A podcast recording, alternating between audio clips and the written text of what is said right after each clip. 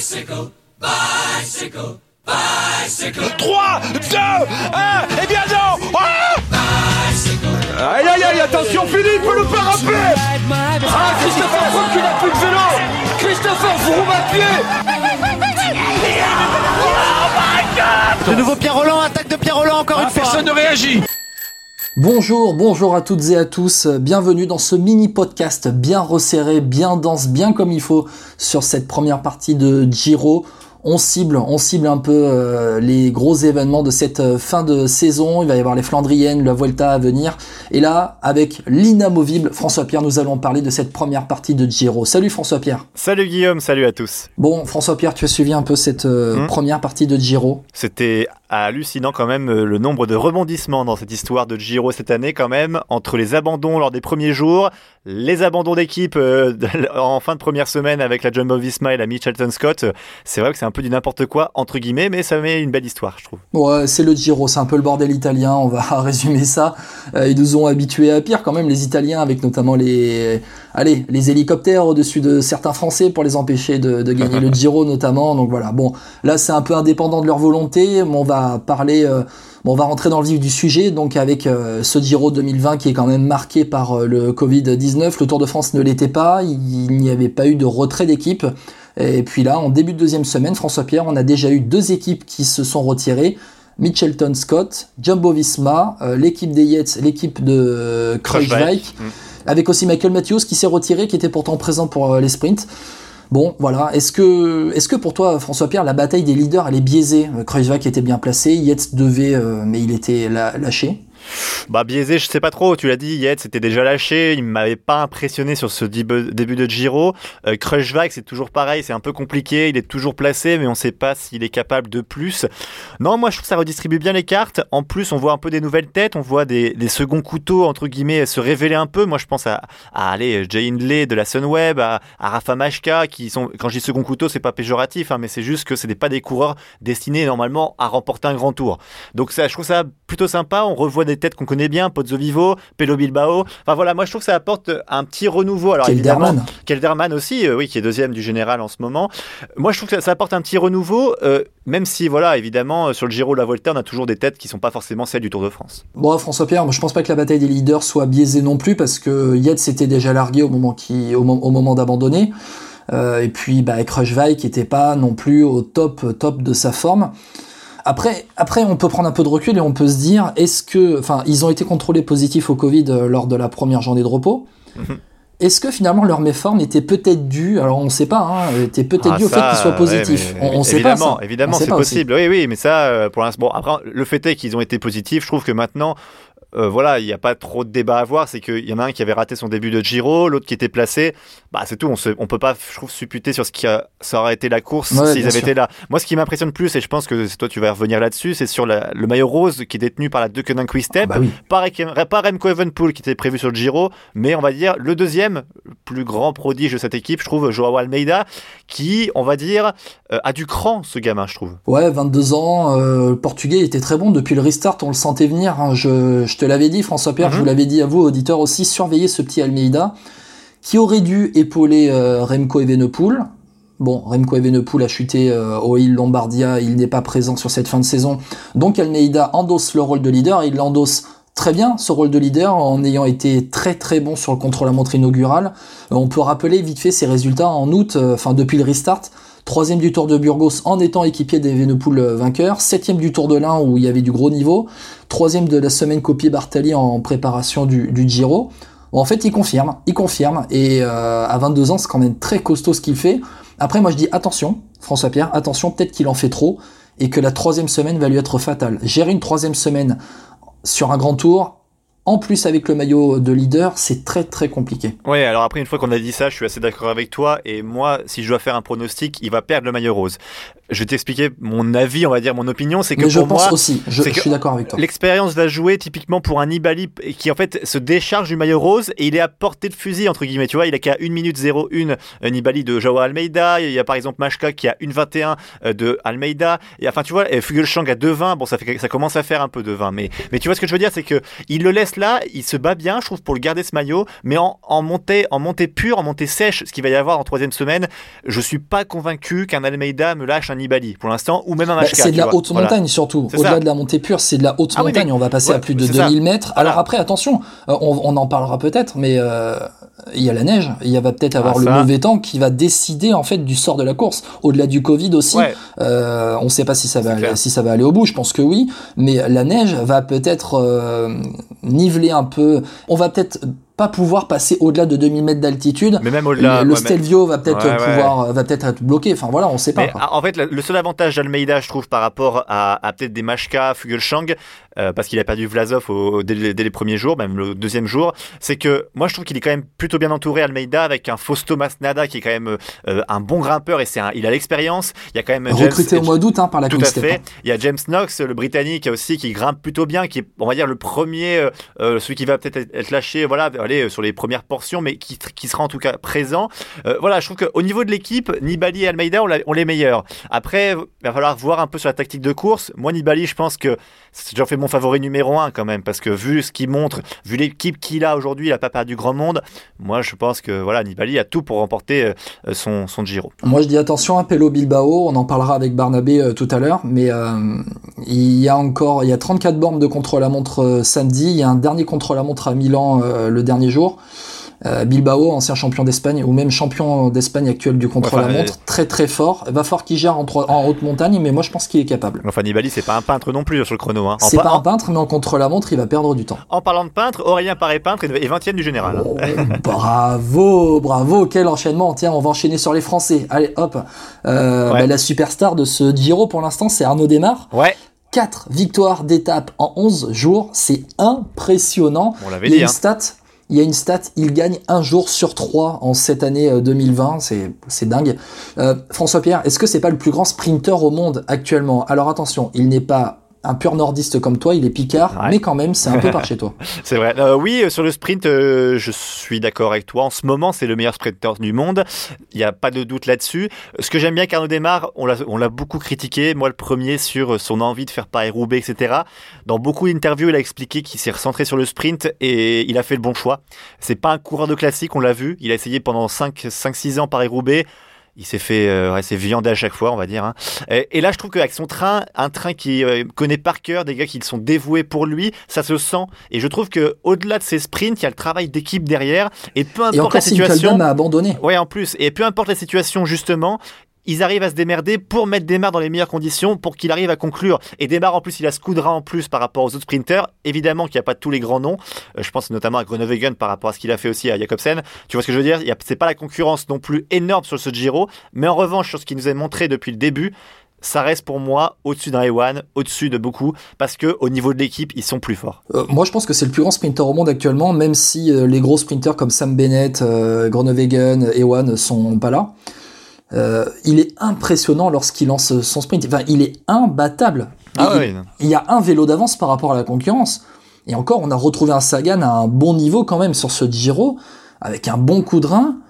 Et le mec, il est impressionnant. Enfin, franchement, je, je- moi, je, moi, je pense, euh, il a, il en est à 13 victoires, euh, 13 victoires cette saison, du coup, au moment où on parle, là. Ouais, ouais. Euh, il me semble. Enfin, je pense qu'il est même plus fort que le moment où il a remporté Milan-San Remo.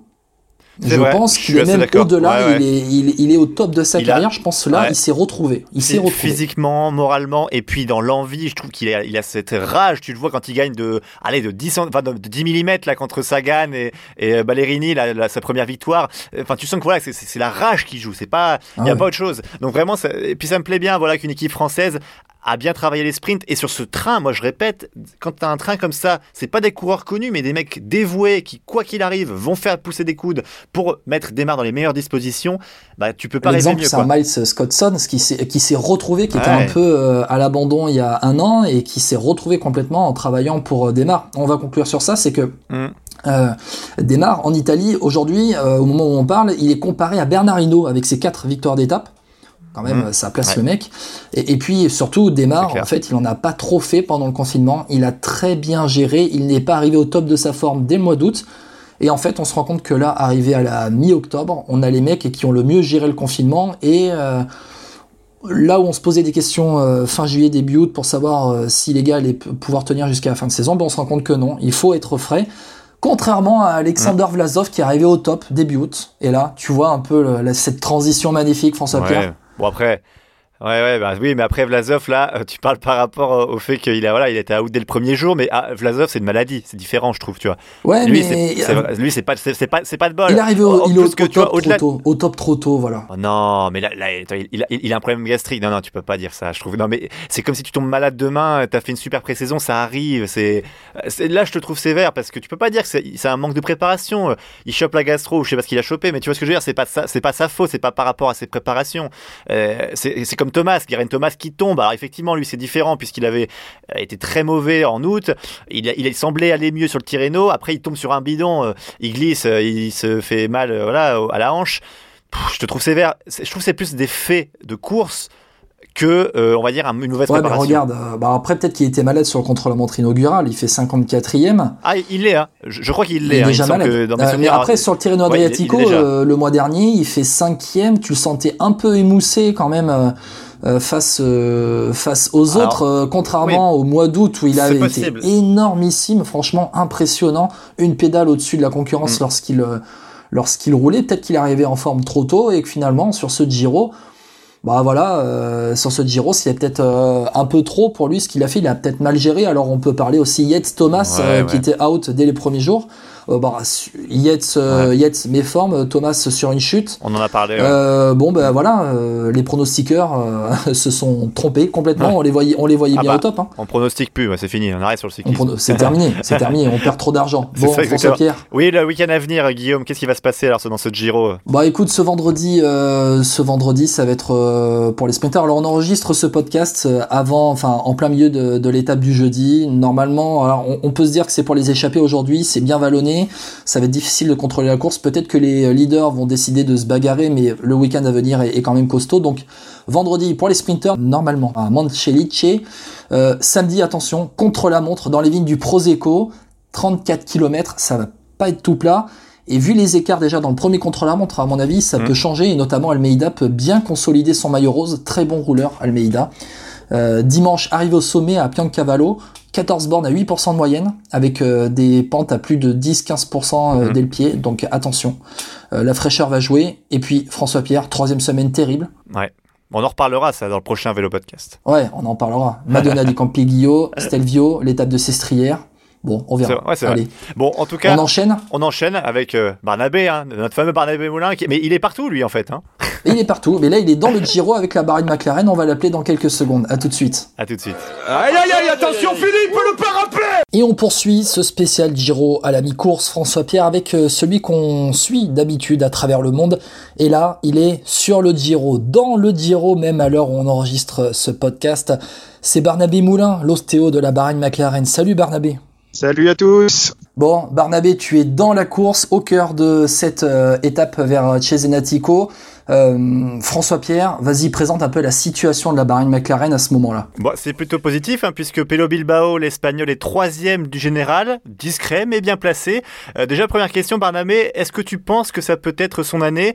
On rappelle, il avait fait sixième du Giro il y a deux ans, victoire d'étape en troisième semaine l'an passé. Donc à 30 ans, est-ce que là, ça y est, il peut remporter ce Giro? Ah, c'est c'est une option possible. Ouais, il est dans la forme de sa vie et donc euh, bah, faut vivre. En, fait, on, ne sait pas trop parce que bah, il a quand même, il vient de terminer le Tour de France, donc on essaye de gérer le truc au jour le jour, mais il récupère euh, vraiment très bien et il a un bon mental et tout va bien pour l'instant. On rappelle, il a 43 secondes de retard sur le maillot rose actuel, Joao Almeida de la Quick Step. Ça fait très peu hein, sur un Giro, euh, Barnabé. C'est très peu, surtout quand on voit ce qui, ce qui nous arrive là. Et les étapes qui arrivent sont vraiment pas simples.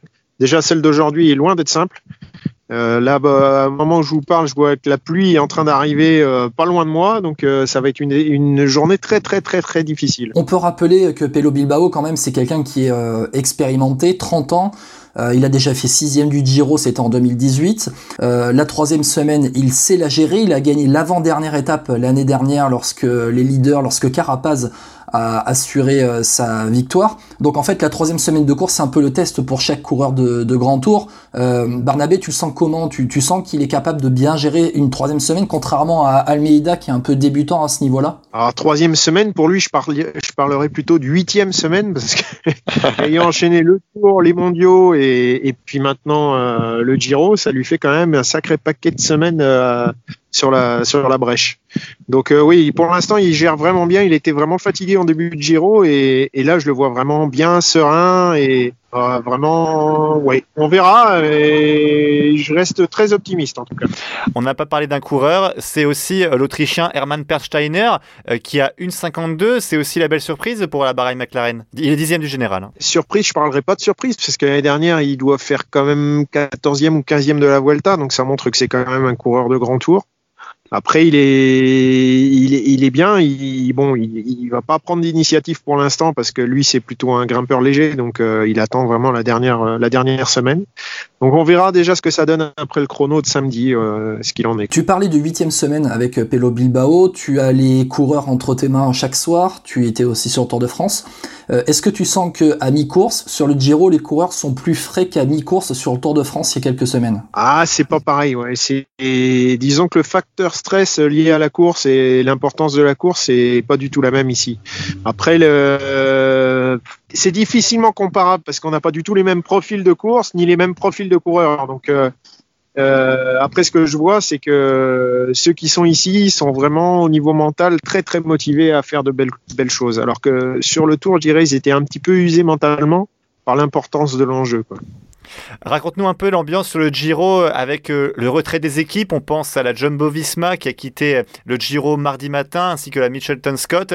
Euh, Raconte-nous un peu cette ambiance. Ça doit être pesant, non, pour vous? Non, faut pas, faut pas rentrer dans ce jeu-là. Donc, euh, si tu commences à réfléchir là-dessus, tu perds ton énergie. Merci beaucoup Barnabé d'avoir été avec nous. Tu es dans le Giro avec l'équipe Bahrain McLaren. On va suivre Pelo Bilbao, Hermann Persteiner aussi sur cette deuxième partie de course. François Pierre, bon voilà, on a fait ce podcast, un podcast très court pour parler du Giro à mi-parcours. On va revenir, allez, d'ici la fin de saison, on va revenir avec des mini podcasts comme ça, euh, bien ciblés. Oui, on fera ça avec la Vuelta, donc avec la fin du Giro, tu l'as dit. Il y a aussi le Tour des Flandres, hein, vu que Paris-Roubaix a malheureusement été annulé. En même temps, on pouvait pas aller le voir à Paris-Roubaix cette année, euh, Guillaume, toi et moi, donc euh, vaut mieux qu'il ait annulé. Hein, c'est pour ça, je pense qu'on a fait, on a appelé ASO. Vaut mieux qu'il soit annulé. C'est hein, ça. ouais. Et puis, euh, non, mais en tout cas, on viendra avec aussi des invités, évidemment. On n'oubliera pas les, les cyclistes amateurs, féminins, etc. Mais voilà, n'hésitez pas à rester bien connectés sur notre page Facebook et Twitter. Ciao. Attaque de Marlou De nouveau Pierre Roland, attaque de Pierre Roland encore Ah, une fois. Personne ne réagit Et il veut passer à la télé celui-là Lasciatemi cantare